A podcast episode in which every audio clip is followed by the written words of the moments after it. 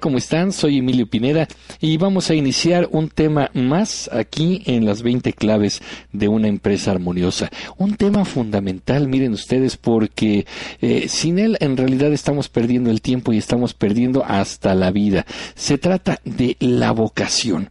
¿Cuántas veces hay, encontramos a personas, o quizá nosotros mismos estamos en esta situación de no estar satisfechos con el lugar en el que trabajamos, con las personas con quienes eh, convivimos, con nuestras amistades, con el lugar en el que nos desarrollamos. En realidad la gente de pronto agarra un trabajo o, se mete a actividades simplemente por inercia. A veces la vida nos pone la trampa de que tenemos que meternos a la escuela. ¿Para qué? Pues para estudiar. ¿Qué cosa? Pues lo que nos den en la escuela, ¿no? A la hora de salir a trabajar, pues ¿qué, qué, qué vamos a escoger eh, de profesión? Pues mira, mi papá es médico, mi papá es abogado, mi papá es maestro, pues yo creo que tengo que ser abogado como mi papá o tengo que ser maestro como mi papá. El gran problema de andar en la vida sin hacer caso a nuestra vocación es precisamente que después vamos a quedar insatisfechos. No nos va a gustar el lugar en el que estamos, no nos vamos a sentir plenos. Y bueno, pues eh, justamente esto es parte de la búsqueda que tenemos que hacer en la vida. No importa la edad que tengamos, no importa la etapa de la vida en la que estemos, es necesario encontrar la vocación porque si no, pues estaremos convirtiéndonos en robots, en autómatas y sobre todo en gente mucho, muy insatisfecha. Y seremos gente tóxica porque estaremos eh, pues eh, intoxicando, estaremos contaminando a las personas que nos rodean. Son esas personas que de pronto nos dan el consejo, uy, ni te animes, ni te atrevas, no se puede. La verdad es que está muy difícil. Vamos a ver. Dice Séneca que no hay viento favorable para la embarcación que no sabe a dónde dirigirse. En realidad, si un barco en medio del mar, vamos a imaginarlo, no tiene idea de a dónde va, sople el viento para cualquier dirección, siempre será la dirección equivocada. También Alicia en el País de las Maravillas le pregunta al gato cuando está en la búsqueda precisamente y está en el camino, le pregunta al gato, oye, ¿voy bien? Y le dice el gato, ¿a dónde vas? Eh, dice Alicia, la verdad no sé. Ah, bueno, dice el gato, pues entonces vas bien. El gran problema de andar en la vida, dando tumbos, pensando en que la inercia nos va a llevar a algún buen lado, es que al final de cuentas acabaremos, acabaremos amargados y vacíos. Es importante cómo saber si nosotros no estamos en la vocación. ¿Cómo puedes identificar a las personas que no están en la vocación o que tal vez tú no estés en tu vocación? Es muy simple, miren, eh, ¿ustedes han tenido alguna vez este síndrome de lunes?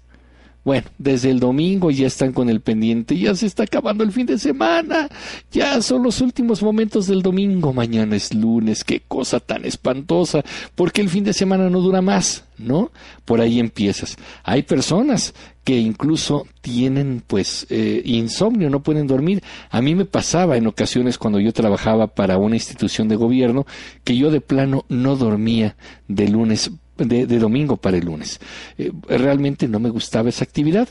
Bueno, pues el síndrome del lunes continúa.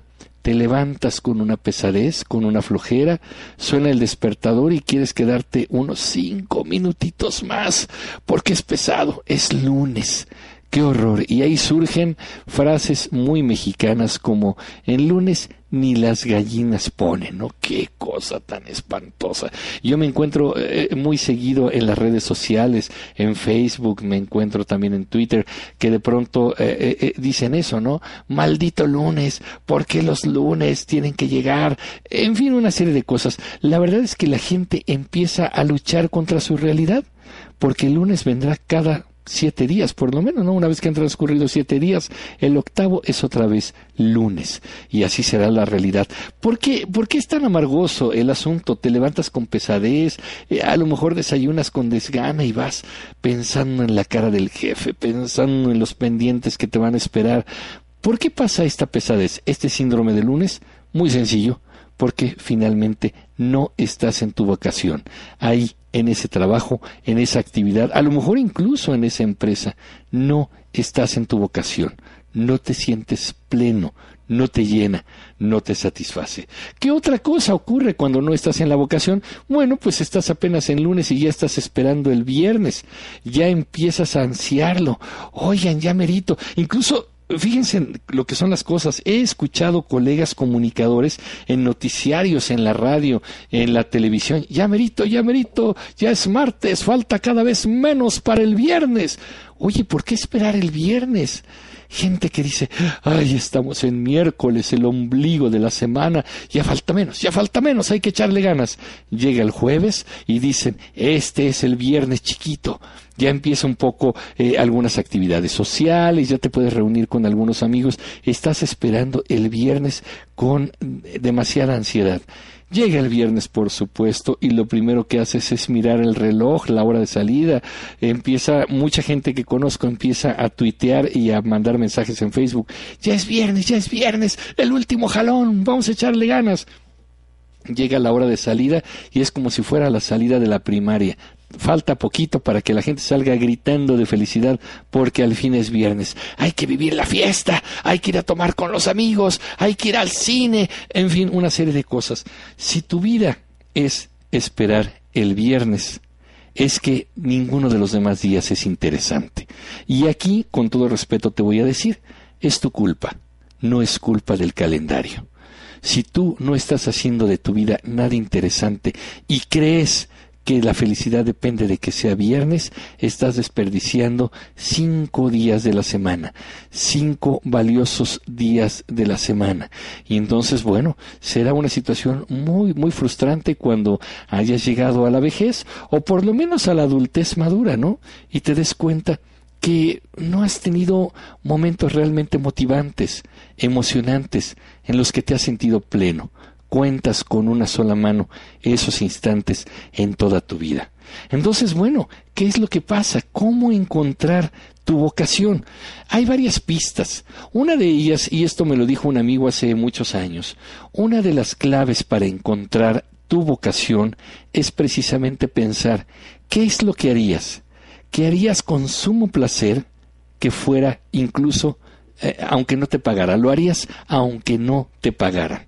En mi caso, por ejemplo, a mí me gusta muchísimo la música, me gusta dar este tipo de conferencias, este tipo de pláticas, y en muchas ocasiones me invitan, pues en el caso de la música a veces a dar un recital, a juntarme con algunos amigos, y no saben el placer que me encanta tocar un instrumento musical. En el caso de las conferencias, me invitan a hablar ante un grupo de empresarios, ante un grupo de jóvenes, y la verdad, el placer de pararme ante ellos y dirigir uno de estos mensajes es eh, la verdad es que es incomparable. Me llena muchísimo, me siento pleno, soy feliz. La verdad es que, eh, eh, bueno, transpiro endorfinas de, gusto. me siento muy motivado y cuando salgo y escucho comentarios, todavía tengo el tiempo de, de salir y hacer un poco esta ruedita al final de una conferencia. La gente se acerca, te platica, te pregunta, te comparte experiencias. La verdad es que me deja feliz. En muchos de los casos me dicen, oye Emilio, pero no tenemos presupuesto. Bueno, pues lo hacemos con muchísimo gusto y la verdad, eso eso es mi vocación, transmitir conocimientos, eh, transmitir lo que la música definitivamente me deja y que le deja a los demás. Piensa, ¿qué harías tú en tu vida? ¿Qué harías con tanto gusto y con tanto placer que incluso no cobrarías por ello? Miren, están pensando seguramente, oye Emilio, no inventes, es que tú me dices cosas que incluso yo podría... Ah, eh, hay, hay cosas perfectamente que sé que me dan placer, pero dudo mucho que me vayan a, pagar por ello, que me permitan hacerlo. Yo tenía a, un sobrino que me preguntaba, oye tío, pero por ejemplo, a mí me gusta mucho escuchar música.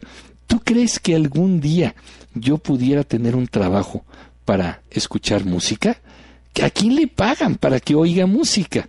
Bueno, pues ahora encuentro una excelente consejera asesora musical. Ella se, llama Lynn Feinstein. Búsquenla, búsquenla ahí en Google, búsquenla en Internet. Ella es asesora de muchos productores de cine. Ella, su trabajo es escuchar música y de todo lo que oye, las nuevas corrientes, música tradicional, música internacional, música alternativa. Ella de verdad es que tiene un oído sumamente versátil y entonces está dispuesta a escuchar todas las novedades e incluso rescatar música antigua, música tradicional. Y entonces cuando llega un productor y un director de cine y le, le dice, oye, mi película, mira, es de drama, esta película es histórica, esta película es cómica, recomiéndame temas musicales, Lynn Feinstein lo primero que hace es decir, ah, bueno, pues mira, ahorita está esta tendencia, está este grupo, está este cantante, está este compositor, y la verdad es que hace un trabajo conjunto con el director de cine o con montaje de espectáculos, en fin, mucha gente acude a ella porque es experta en música. ¿Y en qué consiste su trabajo? En escuchar música. Así que en realidad, si tú en este momento estás pensando en una actividad que te da muchísimo placer, que te llena, que podrías estar horas sin que estés viendo el reloj, sin que estés esperando el momento en que se acabe, esa es tu vocación. De lo que se trata ahora es que pienses cómo puedes convertir eso en una forma de vida, ¿Cómo puedes convertir eso en una actividad rentable? Hay muchísimas historias, hay muchísimas historias de éxito en este sentido y la verdad es que eh, eh, es interesantísimo. ¿Cuántas personas, por ejemplo, eh, conozco yo la, la maestra de pintura de mi esposa, que bueno, estudió contaduría, pero ella desde un principio quería ser pintora. Hoy es una pintora reconocida, hoy es una pintora que tiene incluso exhibiciones internacionales y la verdad es que hace un trabajo fantástico. Voy a cerrar con una anécdota que ocurrió en mi familia. Tengo una prima que siendo chica lo que ella quería hacer era bailarina de ballet. Su mamá le dijo, hija, te vas a morir de hambre. La verdad es que las bailarinas de, de, ballet ganan muy poco, tienen que trabajar mucho y la verdad es muy poco probable que ganes pues un dinero respetable con eso. Estudia algo que te deje, algo pues más formal, ¿no? Y entonces ella estudió para maestra, maestra educadora de niños, pues pequeñitos, ¿no?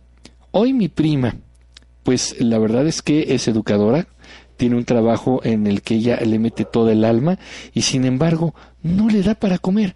¿Por qué? Porque las educadoras en México, sobre todo educación básica y previa a la primaria, ganan un sueldo muy, muy poquito. Sin embargo, todos los días tienen que hacer manualidades, preparar proyectos, hacer maquetas, hacer trabajitos, en fin, tienen que hacer mucho de esto. Mi prima pudo haber hecho, eh, pudo haber eh, estudiado ballet, pudo haber sido bailarina de ballet y se hubiera muerto de hambre, pero hoy la realidad es que estudió para maestra y se muere de hambre en una actividad que no era su vocación. A lo mejor si hubiera muerto de hambre hubiera tenido un sueldo bajito siendo bailarina de ballet, pero de todas maneras hubiera sido feliz, que esa era la, la, la recompensa. Hoy en día gana poco y no es feliz porque no era la actividad primaria. Chécalo, piénsalo.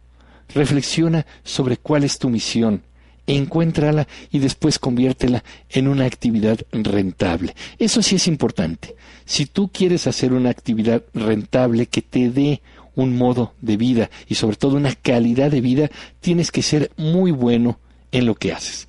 Tienes que ser el mejor o tienes que ser muy diferente a los demás que hacen lo que tú. Eso es importantísimo. Así que quédate con esta reflexión, busca tu vocación y compártela con nosotros. Recuerda que aquí en la página de las 20 claves puedes mandarnos tus comentarios y todo lo que quieras compartir con un servidor y con toda la comunidad. Recuerda que el libro Las 20 claves de una empresa eh, eh, armoniosa lo puedes conseguir en www.las20claves.com. Recuerda que cuando pongas 20 ponlo con número www.las20claves.com y ahí escríbenos, compártenos, también tenemos un correo electrónico, las 20 claves, igual, 20 con número, las 20 claves, arroba gmail.com. Soy Emilio Pineda, te agradezco tu atención y te espero en el siguiente podcast de, de aquí, de las 20 claves. Cuídate mucho, que la pases bien. Hasta pronto.